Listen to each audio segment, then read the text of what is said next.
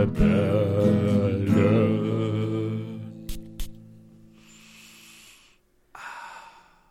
Einen wundervollen Morgen, einen wundervollen Tag und einen schönen Abend. Herzlich willkommen hier bei den Duftrebellen mit mir, dem André und dem lieben Julian. Hallo lieber André, hallo liebe Zuhörer, Zuschauer, Zuschörer und willkommen bei den lustigen, duften Rebellen heute hier und an euren Fernsehgeräten und im äh, Ohr. Wahrscheinlich. Genau. Ne, auch an den ganzen Hörergeräten. Genau. es vorhin schon mal kurz erwähnt hatten außerhalb des Podcasts. Ja, fühlt euch einfach äh, wie in das Jahr 1800 zurückversetzt. In das Jahr, ne? Genau. Ja, da, wobei stimmt ja. Es gibt ja das Jahr 1800. Ja, aber du meinst 18. Jahrhundert. Nein, nein, ich meinte wirklich das Jahr 1800. Denn das war gut. Genauso gut wie mein Duft des Tages heute. Ähm, hat das was mit 1800 zu tun? Boah, jetzt gucke ich mal gerade nach. Äh, wann, wurde, wann ist es erschienen? Oh, 2003 ist es erschienen. Ey, Ist schon ein bisschen geil. hin. Okay, Ja. ist ja nah dran. Sehr nah dran. ja, genau. Und zwar ist es der Bois Farin von Latisar Parfumeur. Uh, der ist schön, der ist putrig, das ist ein süßer. Das ist ein süßer, ja, genauso wie wir beide. Und zwar bedeutet der Name übersetzt Holzmehl und ähm, wurde von der Parfümeurin Jean-Claude Elena, nein, Parfümeur, ne? Das ist ein R. Oh Gott, Jean-Claude Elena ist einer der berühmtesten Parfümeure. Ja, deswegen ist ein R. Ja, wahrscheinlich, denke ich auch. Ja, er hat ähm, Duftnoten hineingebracht, wie beispielsweise Grapefruit und Fenchelsamen. Ich glaube, gerade auf letzteres steht Julian richtig. Ich liebe Fenchelsamen. Ich esse die immer pur. Tu die aber auch mir manchmal ins Wasser rein. War das jetzt ernsthaft gemeint? Ähm, ja. War das jetzt ernst gemeint? Mach einfach Okay, weiter. André. Ja. Äh, ansonsten kommt die Herzhutte daher mit Iris, Ambrettsamen, Weizen und Getreide. Und ich meine hier so diese Richtung Fenchelsamen, Weizen, Getreide. Das ist ja eher so dein Ding, ne? Du magst es, wenn solche Duftstoffe da drin sind oder Duftnoten. Habe ich das jemals erwähnt, dass ich sowas mag? Ja, Oh, Und zu guter Letzt kommt in der Basisnote Benzoe, Guayakholz, Sandelholz und Zedernholz daher. Das ist ein richtig schöner Duft. Ähm, weckt bei mir so ein bisschen die alten Goslar-Vibes. äh, an alle, die es nicht wissen, da haben wir uns kennengelernt in einer verhängnisvollen Nacht. Wie du das beschreibst, kann das echt nicht gut ausgehen, ne? ja, sa sag, sagen wir mal, ähm, es gab Gründe, warum wir beide da sein mussten. Und mitten auf einem Berg hoch oben, irgend nirgendwo, da haben wir uns dann ähm, zwangsläufig kennenlernen müssen. Ja. Ja, der, der André, der sah so verloren aus und wusste nicht wohin mit seinem Essenstabletten. Da habe ich gesagt, André, komm doch hierher, auch wenn ich nicht weiß, wie du heißt mit Vornamen. ja, und da haben wir, haben wir an einem Tisch gesessen und haben Ja, gegessen. genau, ich habe mich dann da dran gesetzt und gesagt, ey Julian, pass auf, ich habe bereits die Duftrebellen-Folge fertig. ne? So gefühlt ein halbes Jahr, bevor die Duftrebellen überhaupt entstanden sind. ja, schön. Also das, das, das war, das war äh, schon ziemlich vorausschauend von uns beiden. Mhm, natürlich. Julian, ist denn dein Duft des Tages auch so vorausschauend wie wir beide? Ähm, boah, ich weiß gar nicht, was ich zu dem sagen soll. Ähm, das ist der De Infidels. De Infidels, was heißt Infidels auf, auf Deutsch? Ist das Englisch? Ist das Französisch? Ist Ich glaube, es ist eher französisch, oder? Infidel, Fidel, Fidel Castro, keine Ahnung, was das sein soll. Auf jeden Fall Castro. von, von Argonist ist das. Ähm, ich, puh, der soll so ähnlich riechen wie, wie Ani von Nishane. Mm, die magst du ja. Den mag ich sehr, der riecht richtig geil nach Zitronenkuchen, so richtig schön cremiger, aber das hier finde ich echt nicht gut. Hier ist irgendwie Gewürznelke drin. Könnte das sein, was, was mich hier stört? Ey, da sind tausende Sachen drin, die lese ich jetzt nicht alle vor. Was ich da rausrieche, sind wieder viele Blumen. Hm, Iyange Iyange rieche ich irgendwie raus und ein bisschen Rose. Und Rose ist ja eh mal nicht, nicht so geil, ne? Das weiß man mittlerweile. Ähm, nee, weiß nicht, der ist sau langweilig und würde ich nicht empfehlen. Also der, der, der ist auch eher für Frauen, glaube ich, so ein bisschen in die Chanel Nummer 5 Richtung, so alte Hüte, Overdose bisschen. Mhm. Aber, also diesen, diesen Nervheitsfaktor hat der, finde ich. Den, dem auch äh, Chanel Nummer 5 innewohnt. Aber, wie gesagt, Frauen könnten darauf voll abgehen, aber ich überhaupt nicht. Also, Ja, nee. ja. Da finde ich deinen schon geiler, weil der hat so diesen richtig staubigen Mehl-Touch irgendwie. So, so richtig putrig. Das ist die Definition für mich von putriger Duft.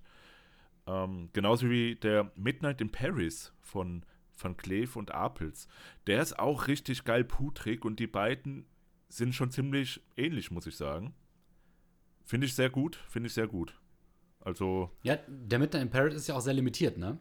der, ja, der, der, der wird schon seit Jahren nicht mehr hergestellt und der wird immer rarer, also der wird immer teurer auch vor allem.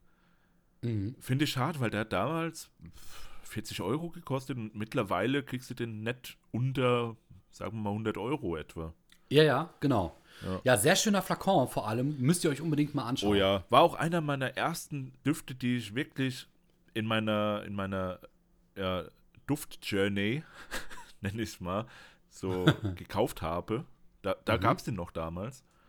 Aber mittlerweile gibt es den nicht mehr. Und ich habe ihn damals auch verkauft, leider. Ich hätte ihn echt gern behalten. So im Nachhinein. Also dieser Bois Farin von dir, der ist, der ist nice. Also hast du eine gute Wahl getroffen im Gegensatz zu mir. Ja, danke schön. Ja, scheiße. Mm, Luftjourney finde ich ein schönes Wort übrigens. Mhm.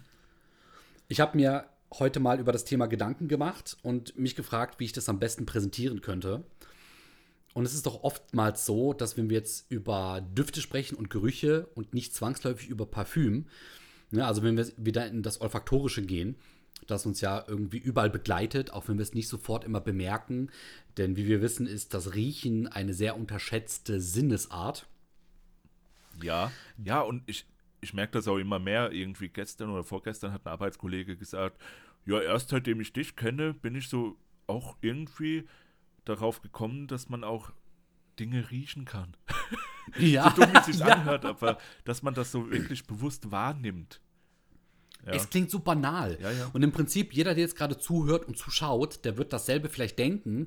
Aber es ist nochmal ein ganz krasser Unterschied, ob man dann wirklich irgendwo hingeht, sei es jetzt in die Küche oder beispielsweise in den Keller oder in die Scheune oder einfach nur raus und äh, dann wirklich mal die Umgebung mit seiner Nase wahrnimmt.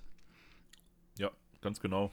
Das, ey, wo du sagst Scheune, jetzt habe ich diesen Geruch von der Scheune wieder drin. Das ist, ah, geil. Mm, Das, oh ja, das macht das, war- halt, diese Erinnerung schaffen und Ja, wieder die Scheune, ja. Ja. Entschuldigung, sag du. Nee, nee, ich war fertig. Also okay. Und die Scheune übrigens ist das, womit ich jetzt gerade den Bois Farin assoziiert habe. Der hatte für mich eben dieses Holzmehlige, aber auch so quasi kom kombiniert mit etwas anderem. Das ist ja häufig so in der Natur, dass Düfte nicht separiert und alleine für sich stehen, sondern dass die in Kombination mit vielen anderen Düften ähm, äh, koexistieren und dadurch meistens von uns auch erst wahrgenommen werden. Wie beispielsweise, dass ich äh, den Waldduft damals in der Folge 15, glaube ich, dann oft auch mit diesem Pilzduft, der dort in der Luft hing, assoziiert und verbunden habe. Ja, wo du, wo du sagst Scheune und Holzmehl und so weiter, der, der kommt mir halt auch krass vor, wie als ob das in so einer alten Mühle ist. Also Oh ja. mit diesem Mehl, der, der überall noch rumliegt und, und Staub und so weiter. Das ist Oh, wirklich genau. so die perfekte Assoziation, finde ich, bei dem Bois Farin. Ja, ja. Ja. Deswegen vielleicht hier der kleine Tipp von uns. Probiert das mal aus. Ihr müsst jetzt nicht sofort in eine Scheune gehen, aber probiert das mal aus ähm, und geht mal raus und ihr müsst jetzt auch nicht draußen rumstehen wie irgend so ein komischer Öko, der mitten auf der Straße steht und wie so ein Hund durch die Gegend schnuppert. Ich glaube, das dauert keine 15 Minuten und dann kommt entweder die Polizei oder die äh, Kollegen in den weißen Kitteln und fragen euch, ob es euch gut geht. Das macht bitte nicht. Vor allem, Aber- vor allem wie du jeden Ja. Öko jetzt das unterstellst, dass die das immer machen. In jeder Folge nehme ich mir irgendjemanden raus. Ne? Ja, ja. Nicht einfach den Irgendeine. Randgruppe oder. Nee, ist das noch eine Randgruppe? Ich weiß es nicht. Ja, ich würde sagen schon. Ja. Aber gut, man sollte mich da vielleicht auch nicht fragen, das könnte gefährlich werden. Nein, aber probiert das mal aus. Versucht mal wirklich die Welt mit, mit eurer Nase wahrzunehmen. Nehmt euch einfach mal einen Tag und probiert das mal. Ihr werdet mehr über euch selbst und auch über eure Umgebung quasi erfahren und herausfinden, als ihr glaubt. Und falls ihr nicht wisst, wo ihr anfangen könnt oder sollt, dann haben wir heute für euch möglicherweise ein, zwei Anstöße, die wir euch geben können. Denn das heutige Thema behandelt sich eben um medizinische Fakten zum Thema Riechen.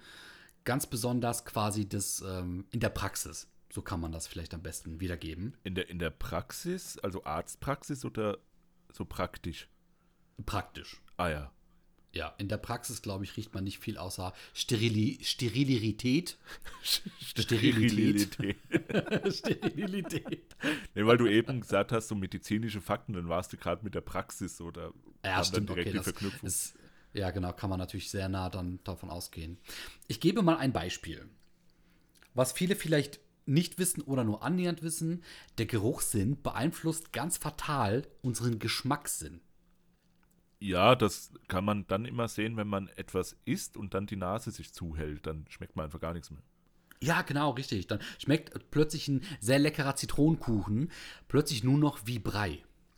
Ja, äh, Wie so ein bisschen Säure, säureartiger Brei. ja, genau, da ist dann die Konsistenz, die, die zählt. Ähm, ich habe sogar eine Nachbarin gehabt, die hatte, die hatte das, also die hatte nichts mehr gerochen, jahrelang. Oha. Ey, als ich das gehört habe, da war ich, weiß ich nicht, da war ich vielleicht zehn oder so, da habe ich gedacht, Alter, das kann doch nicht wahr sein. Da, da würde ich mich doch direkt, würde ich mich doch direkt erhängen oder sowas, keine Ahnung. Oh.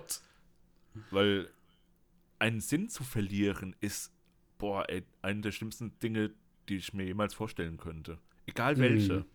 Mm. Das glaube ich Wie heftig auch, das ja. wäre, Mann. Aber ja, bei, bei der Nase. Und Geschmack, da hast du ja auch noch den Geschmackssinn weg, wenn die Nase weg ist, weißt du? Dann kannst du nicht mal mehr riechen und nicht mal mehr wirklich essen. Also doch schon, aber Ja. du hast keinen Genuss mehr dabei. Ich glaube auch, das, das macht einen erheblichen, das ist ein erhebliches Downgrade in dem Genuss, Essen zu konsumieren. Ja, ja, ja. Und das ist ja auch ein großer Bestandteil unserer menschlichen Kultur, in allen Kulturen weltweit, dass eben Essen auch oft so eine Art ähm, Pleasure ist, also so eine Art ähm, positive Erfahrung, die du auch mit anderen teilst. Äh, Dass, dass Leute zum Beispiel in Gruppen essen oder Social Eating, das ist ja durch die Decke gegangen, ne? dass sich Menschen plötzlich vor ihre Webcam setzen und mit ASMR-Mikrofon, also dass man wirklich jeden kleinsten Schmatzer hört, anderen Leuten zeigen, wie sie essen und dann sogar Leute auf diese Art und Weise gemeinsam essen, obwohl sie alleine sind. Das ist gerade in Japan ein großes Ding. Ja, Das ist so ja, ja, ja, faszinierend. Ja. Das ist schon heftig, Mann. Ja, das wirklich Essen verbindet Kulturen eigentlich. Ja, und was ganz spannend ist, ich habe jetzt letztens, du kennst die Serie selbst, Brooklyn 99 gesehen. Ja, ja. Eine fantastische Serie. Kann ich auch nur mit- empfehlen. Ja, genau, mit ähm, Terry Crews, genau, in, in einer der Hauptrollen. Und ist halt eine Polizeirevier-Serie, die aber so Scrubs-Charakter hat, ne? Die alte äh, Krankenhausserie, da wären wir kurz wieder beim Krankenhaus Scrubs, die ich liebe für ihren Humor und für ihren Sarkasmus und ähm, alles andere, was dazugehört. Brooklyn Nine-Nine ist für mich aktuell das moderne Scrubs. Ja, geht echt schon so in die Richtung, ja. Ja, genau. Und äh, kann, kann, können wir wirklich sehr empfehlen, gerade wenn man so etwas nebenbei gucken möchte.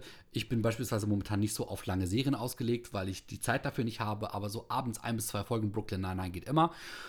Und einer der Charaktere dort, Boyle, das ist der beste Freund des Hauptcharakters, Ja. der ungemein witzig ist. Obwohl das nicht sein will. Ja, genau, richtig. Ne? Also der wird von allen verarscht und auch so ein bisschen gehänselt und so. Also aber so wie du. Gleichzeitig, ja, pass auf, aber gleichzeitig lieben ihn auch alle, weil der einfach so ein positiver Mensch ist, der so eine Positivität auch ausstrahlt und der irgendwo so liebenswürdig ist. Und ähm, er musste mit Jake, dem Hauptcharakter, acht Tage lang ein Haus gegenüber observieren. Das heißt, die wurden da reingeschleust und die haben dann wirklich Essen und Ration bekommen für acht Tage und mussten dann immer aus dem Fenster herausluken und gucken, was gegenüber passiert. Und die beiden sind halt beste Freunde und dachten sich anfangs noch, okay, komm, das wird alles ein Klacks, wir kriegen das hin. Wir müssen nicht abgelöst werden nach vier Tagen, weil die im Polizeirevier auch wirklich sagten, ah, nach vier Tagen müssen wir euch ablösen. Und die so, ach Quatsch, wir kriegen das hin. Und nee, nee, ihr müsst wirklich ablösen lassen. Nach vier Tagen wird das kritisch mit euch beiden. Ne, weil das mit jedem Menschen scheinbar kritisch wird. Und wirklich so, du hast gemerkt, nach fünf Tagen fangen die an, sich zu bekriegen und zu hassen und stellen Regeln auf. Und ähm, beide sitzen sich gegenüber am Frühstückstisch und Boyle hat eben so eine Schüssel mit Cornflakes und isst die und schmatzt dabei so richtig so. Das ist so lustig. Und Jake guckt ihn so an, muss das sein? Und Boyle so, was denn? Ne, so mit, noch mit vollem Mund. Musst du so ausgiebig schmatzen? Und dann sagte Boyle, ich habe erfahren, ne, und dann fängt er auch so beschmatzend an zu reden. Und er sagt Jake, dass er erfahren hat, dass wenn du Cornflakes isst mit Milch und du hältst dabei den Mund offen, während du ähm, isst, dann wird dein Essen im Mund mit Sauerstoff angeregt und angereichert und das ähm, fördert eben den Genuss in den Geschmacks- und Geruchsknospen. Ach was.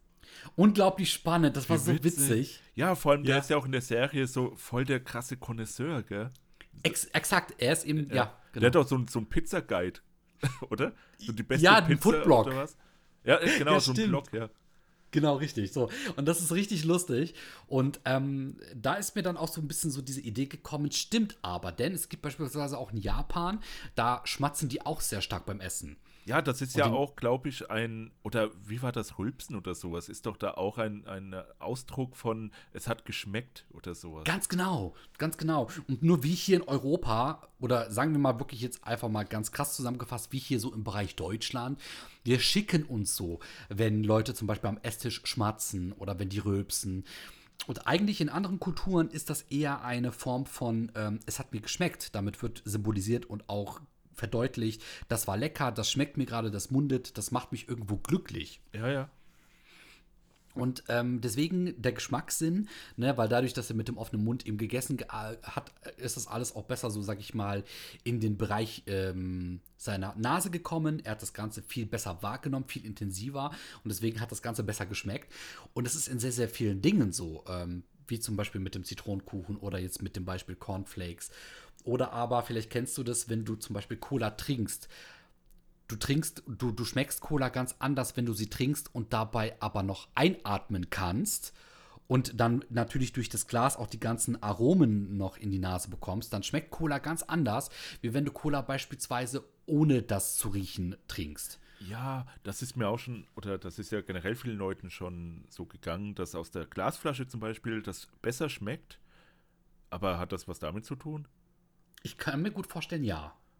Ha. Weil, wenn du zum Beispiel Cola trinkst, es gibt ja zwei Arten von Trinkern. Die einen, die gleich den halben Mund über, äh, den ganzen Mund über die Glasflasche stülpen, ne, und das Ganze ächzen. Aber es gibt die Leute, die lassen die eine Öffnung der, äh, der, der, die lassen noch die eine Lippe offen und legen sie nicht über die Öffnung der Glasflasche, damit gleichzeitig auch noch der Duft an die Nase rankommt. Ja, so Ob einer das bin bewusst.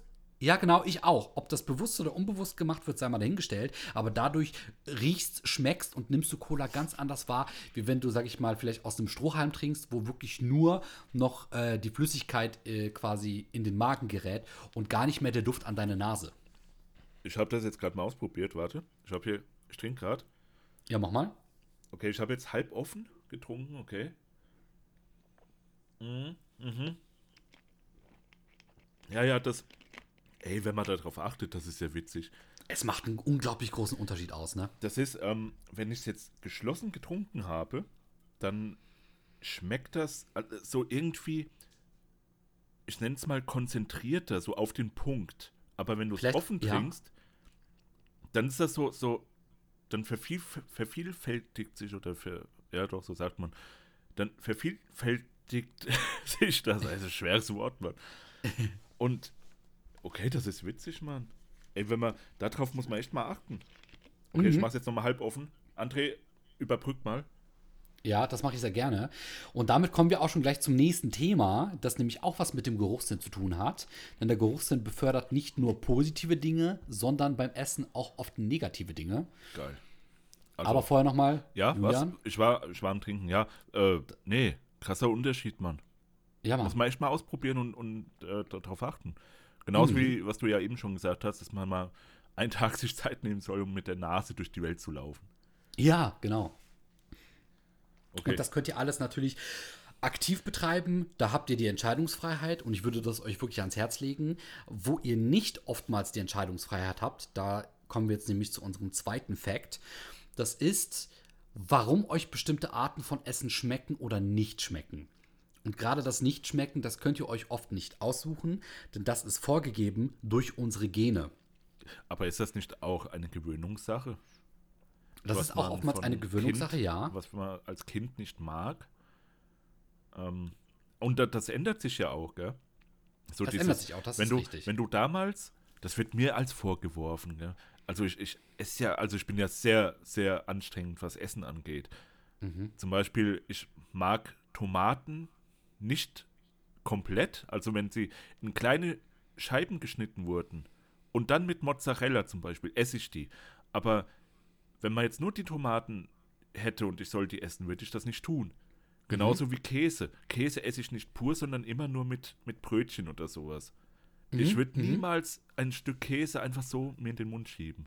Ohne irgendwas Boah. dazu. Käse, Käse mit F Jeremy Fragrance ist jetzt schon accepted. Ich schick dich dahin, Julian. Du machst uns Den stolz. ganzen Leib Käse einfach. Ey, da brauche ich aber auch noch zwei Kilo Brot dann dazu, gell? ähm, ja, aber das, äh, worauf ich hinaus will, wenn du als Kind zum Beispiel jetzt Brokkoli nicht mochtest und Mhm. hast den so gespeichert in dir, in dir drin, halt diese, diese Erfahrung, dass du Brokkoli einfach nicht magst. Und du Mhm. isst es dann irgendwie als 30-Jähriger nochmal, das erste Mal seit 20 Jahren. Könnte es sein, dass es dir dann schmeckt. Mhm. So ändert sich das halt auch, diese Geschmacksgewohnheiten. Ich glaube auch. Also der Mensch verändert sich ja auch im Laufe der Zeit und wir alle durchleben ja verschiedene Phasen unseres Lebens. Ne? Geburt bis hin zum Kleinkindalter, dann ähm, Kindalter bis hin zum Teenageralter, dann Teenager bis zum jungen Erwachsenen und so weiter. Das sind alles ja meistens so diese sieben Jahresabschnitte. Genau, sie, deswegen, ja. all, deswegen ähm, sind ja, ist ja auch das so, dass alle sieben Jahre eine Ehe wieder geschieden wird, weil nach sieben Jahren hat sich der Körper komplett, also die Zellen komplett erneuert sozusagen. Oh, stimmt. Ja, ja, Das ist voll spannend, ja. gell? Das verflixte siebte Jahr, André. Das verflixte siebte Jahr, stimmt. Also ich hoffe, wir beide scheitern auch an dem siebten Jahr, weil dann müssen wir uns beide nicht mehr hören und sehen. Oder vielleicht ist es dann bei uns andersrum, weil es bei uns ja jetzt schon so ist, dass wir uns eigentlich nicht leiden können. Um Gottes Willen, du meinst, dass wir uns dann mal eines Tages leiden könnten? Wir werden dann heiraten, André. Gott, Hilfe! Hilfe! ähm, ich versuche es anders zu formulieren, weil du leider einen sehr guten Punkt erwischt hast. Nicht alles, was uns schmeckt oder nicht schmeckt, ist immer nur auf uns selbst zurückzuführen. Manchmal sind es auch die Gene, die da den entscheidenden Faktor ähm, ausfindig machen. Es gibt ja auch diese These, dass man, wenn man Kindern ähm, süße Süßigkeiten weglässt, alles Süße, alles Zuckerhaltige weg, weglässt und nur noch wirklich Obst und Gemüse hinstellt, dass die Kinder sich das greifen, was der Körper insgeheim gerade braucht. Ja. Und äh, man hat Kindern vorher Blut abgenommen und hat dann schon mal zum Beispiel festgestellt, äh, dieses eine Mädchen hatte einen Mangel an diesen und diesen Dingen, die sehr vermehrt in Karotten drinnen waren. Und die hat dann tatsächlich zielstrebig nach den Karotten gegriffen. Oder beispielsweise ein anderer Junge, der irgendwie ähm, von irgendetwas anderes sehr viel brauchte, hat dann plötzlich zum Beispiel nach äh, Gurken gegriffen oder hat sich ein Glas Milch genommen. Das ist unglaublich spannend, dass Kinder, wenn du die nicht mit Zucker und Süßigkeiten vollpumpst, nach einer gewissen Zeit ein sehr gesundes Verständnis dafür entwickeln, was die eigentlich, was der Körper braucht. Und das haben die dann genommen. Und das ist, glaube ich, dann auch oft genetisch veranlagt, was der Körper eher braucht als bei anderen Menschen. Und das Ja. ist dann auch etwas, glaube ich, was für dich besser riecht und was du dann auch anders wahrnimmst. Ja, ey, das, das, was du jetzt sagst, das hatte äh, meine Freundin. Viele Grüße übrigens hier an dieser Stelle. Viele ich weiß, Grüße. du wirst das jetzt hören. Sie hat das auch gesagt, ähm, dass sie, sie ist ja eigentlich Vegetarierin und sie hat dann aber irgendwann gesagt, ich brauche Fisch. Mein Körper braucht das einfach. Mhm. Und jetzt ist die halt Fisch und das wirklich sehr viel. Und ähm, kann ich voll nachvollziehen, weil bei mir war damals in meiner Vegetarierphase nach drei Jahren, also wo ich Vegetarier war, habe ich auch gesagt, Alter, ich will jetzt Fisch essen. Mhm. Ich brauche diesen scheiß Fisch, Mann. Und da habe ich mit Fisch wieder angefangen und jetzt esse ich alles. Also nicht alles, alles, sondern halt äh, auch Tiere und auch, ich weiß, wie verwerflich moralisch das ist, aber das ist ja ein anderes Thema. Ja, ja. Aber hat deine Freundin denn auch das Gefühl, dass äh, d- dadurch, dass sie jetzt Fisch isst, ihr Körper auch quasi zu verstehen gibt, ja, genau das brauchte ich, gut, dass du das machst? Ich denke schon, ja. Also, Okay, ja. wie gesagt, sie, sie isst ja jetzt sehr viel Fisch und ist Mhm. ja auch allgemein hin bekannt, dass Fisch wirklich sehr gesund ist für Menschen. gerade durch die Omega-Fettsäuren, ne? Genau, ja. Und deswegen, ähm, also ich kann es nachvollziehen. Es ist ja nicht nur geschmacklich, wo man denkt, boah, ich habe jetzt so Bock drauf, einfach das nochmal zu probieren und zu, zu schmecken, Ja, sondern ähm, dass der Körper irgendwie so eine innere Unruhe vielleicht irgendwo hat und, und sagt, mhm. Alter, jetzt schiebt ihr diesen scheiß Fisch rein. Ja, genau. Und ich, ich meine mal, für viele Leute, die jetzt vielleicht sagen, oh, das ist jetzt ein bisschen weit hergegriffen, was wir sagen, es gibt natürlich sehr viele wissenschaftliche Studien dazu, aber ich kann das vielleicht noch viel einfacher an einem sehr simplen Beispiel aussenden. Äh, Ihr sitzt in eurem verdammten Zimmer und plötzlich riecht es aus der Küche nach leckerem Essen. Da brät jemand ein leckeres Stück Fleisch oder ein Fisch und dazu gibt es irgendwelche Kartoffeln oder denkt euch einfach das leckerste Gericht aus, das ihr euch gerade vorstellen könnt. Und ihr sitzt in eurem Zimmer und ihr habt noch keinen Bedarf an Essen und plötzlich riecht ihr das und ihr fangt an zu sabbern. Ich fange an zu sabbern, während ich das jetzt alleine schon sage und mir vorstelle. Und sofort wird euer ganzer Körper darauf getriggert, du willst das jetzt essen, was du da riechst. Ja, ja, ja. Das ist das allerbeste Beispiel. Also Dinge, die Welt mit eurer, eurer Nase wahrzunehmen, das macht so viel mit dem Körper aus. Und das sind auch so viele Signale, die, die man dadurch wahrnimmt. Das ist unfassbar. Ja, da frage ich mich jetzt gerade, ist das auch so? Also, ich habe da nie drauf geachtet. Wenn man jetzt Veganer ist zum Beispiel, schon jahrelang, und man riecht jetzt so ein geiles Stück Fleisch oder Fisch auf dem Grill, hat man dann auch Bock da drauf? Einfach weil der Körper das braucht, sozusagen, weil das so, so evolutionär gesehen vielleicht jetzt äh, ja zugeführt werden muss oder ist da dann die Moral entscheidend? Dass man, Interessant. Dass man mhm. so sagt, hm, nee, das will ich jetzt nicht. Oder äh, weißt du, wie ich meine? Das, ja, ja, ich kann mir das voll gut vorstellen. Ey, das war mir interessant, als wenn es hier Veganer, Vegetarier gibt. Weil, also ich war auch einer, wie gesagt, aber ich habe das halt äh, nie so gecheckt, irgendwie. Ähm, bitte mal schreiben und äh, ja, als Kommentar unter YouTube oder uns eine E-Mail schreiben. Könnt ihr auch gerne machen. Das, das wäre cool zu wissen. Ja, das finde ich auch sehr interessant. Schreibt das gerne mal rein. Mm, eine andere sehr interessante Sache ist nämlich diese. Durch das Riechen können wir und auch gerade Tiere bei anderen Menschen, Personen, Lebewesen ähm, Krankheiten feststellen. Ja, genau, ja, ja. Hunde können das ja. Hunde können ja auch Krebs riechen, zum Beispiel, teilweise. Ja, genau. äh, natürlich auch Drogen und so weiter. Mhm. Ähm, ja, aber es gibt Tiere, die haben so einen krassen Geruchssinn im Gegensatz zu Menschen. Ja, und die, die verstehen auch, sage ich mal, sehr viel schneller äh, und begreifen, was da eigentlich Sache ist. Jetzt kommen wir, glaube ich, in eine sehr schwierige Situation, wenn wir anfangen, wenn ich jetzt anfangen würde zu sagen, Hunde mh, mm, sind oftmals nicht so lieb, wie man ihnen vorwerfen möchte. Anhand eines guten Beispiels. Ähm, es gab mal einen Fall und da waren zwei Hunde und die haben sich sehr gut, oder Hunde, und die haben sich sehr gut verstanden. Es kam irgendwann zu dem Punkt, dass der eine langsam älter wurde und ähm, der Hund ist einige Tage später verstorben. Und aufgefallen ist denen das nur dadurch, nicht, dass er oft gelegen hat, weil das hat er auch schon vorher getan, sondern dass der andere Hund angefangen hat, den zu ignorieren, den nicht mehr wahrzunehmen. Und Hunde sind ja Rudelwesen. Hunde arbeiten auch in Rudeln zusammen. Das ist auch der Grund, warum der Hund heutzutage der beste, Men äh, der beste Freund des Menschen ist. Und ähm, Hunde sind intelligent genug, um zu begreifen, wenn ein anderer Hund dem Sterben nahe ist, dann ist er für das Rudel nicht mehr ähm, erwerbsfähig genug, um noch Teil des Rudels zu sein. Also der wird dann zurückgelassen, der wird dann quasi abgestoßen. Es gibt auch Hunde, die trauern, da ist oft die Persönlichkeit auch ein entscheidender Faktor, weil jeder Hund ist anders, nicht jeder Hund ist gleich. Aber in diesem Fall hat dieser andere Hund begriffen, okay, der stirbt bald, ich kann mit dem nichts mehr anfangen. Ich brauche den nicht, der ist für mich nur ein Hindernis. Also hat er den auch wirklich quasi zum Sterben zurückgelassen. Die haben sich natürlich bei Menschen befunden, in einer betreuten quasi äh, Umgebung. Und dieser Hund hat sich aber anders verhalten. Und der, ich meine, Hundetrainer hat das dann darauf eben zurückgeführt letzten Endes, ne? dass er gesagt hat, okay, der hat gemerkt, es stirbt. Das hat er gerochen am Geruch des Hundes. Äh, deswegen hat er mit dem nichts mehr anfangen können. Ja. Und auch wollen. Boah. Ey, wie hart.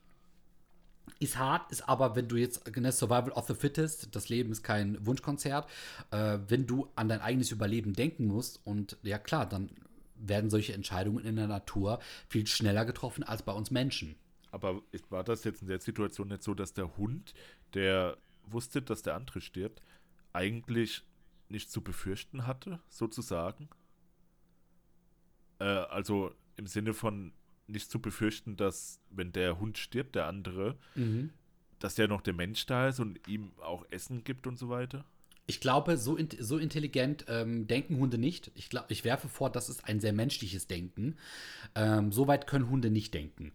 Aber der Hund hat sofort begriffen, der andere Hund wird sterben und hat dann die Entscheidung getroffen, ne? Der passt nicht mehr zum Rudel und deswegen hat er den quasi au au ausgestoßen, kann man sagen. Also ist das, wenn jetzt ein Mensch stirbt, zum Beispiel, der Hund merkt, dass der Mensch stirbt.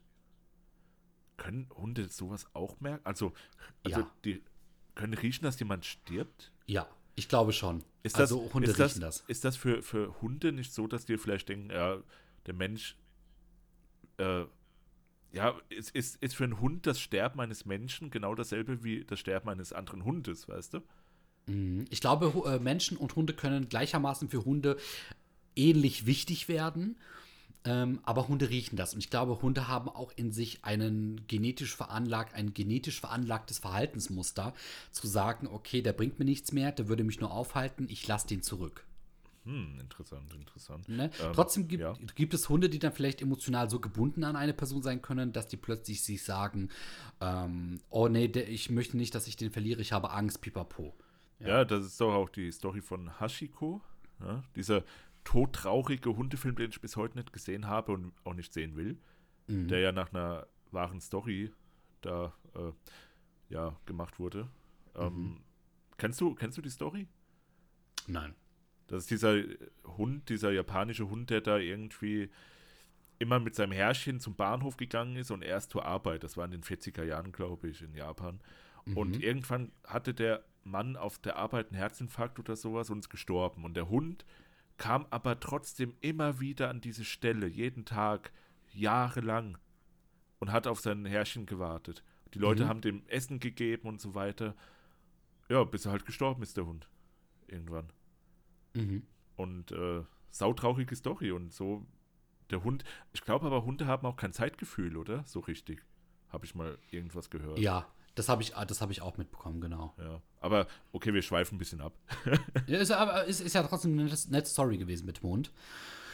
So, und Tiere riechen das. Ne? Und das ist äh, ganz, ganz oft schon überliefert worden, dass sobald jemand kurz vor dem Sterben ist oder krank wird, dass Tiere anfangen, sich anders zu verhalten. Das ist ja wirklich gang und gäbe in ganz, ganz vielen verschiedenen Kulturen, Ländern und äh, Situationen. Genau, ja. Also da auch der Geruchssinn mehr ein Indikator dafür, Dinge zu scannen, als man manchmal glaubt.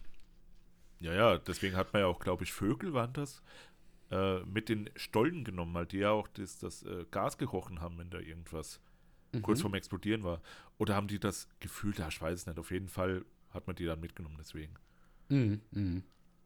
Ja. So, ich habe jetzt noch zum Schluss einen kleinen lustigen Fun Fact.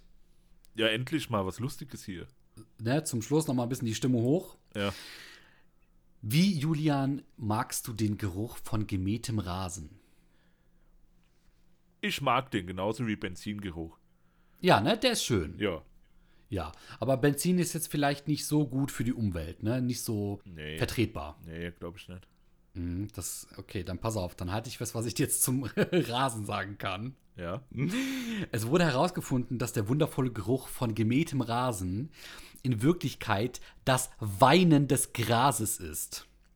Oh nein. Gras, ja, Gras warnt nämlich seine Nachbarn, also die anderen Grashalme in der Umgebung, vor der Gefahr, niedergemäht zu werden, indem es Chemikalien aussendet. Und diese Chemikalien, die ausgesendet werden, das ist der Duft von frisch gemähtem Rasen. Oh Gott, die armen Viecher. Aber was machten die anderen Grashalmen, wenn die das riechen? Ja, Die das können doch nicht weglaufen. Ja, das habe ich mich auch gefragt, ne? Also so nach dem Motto, die eine Hälfte hat die Natur, Natur hinbekommen, so den Warnruf auszusenden. Aber an der anderen Hälfte muss die Natur noch arbeiten. Krass. Ja. Ey, ja, okay, das ist aber auch, ist ja auch klar, wenn man zum Beispiel eine Brennnessel anfasst, dann öffnen sich ja da auch die Poren oder Kapseln oder sowas, die da dran Es kommt Flüssigkeit raus, ne? Genau, dann, das, das brennt halt und tut weh. Ja, einfach. genau.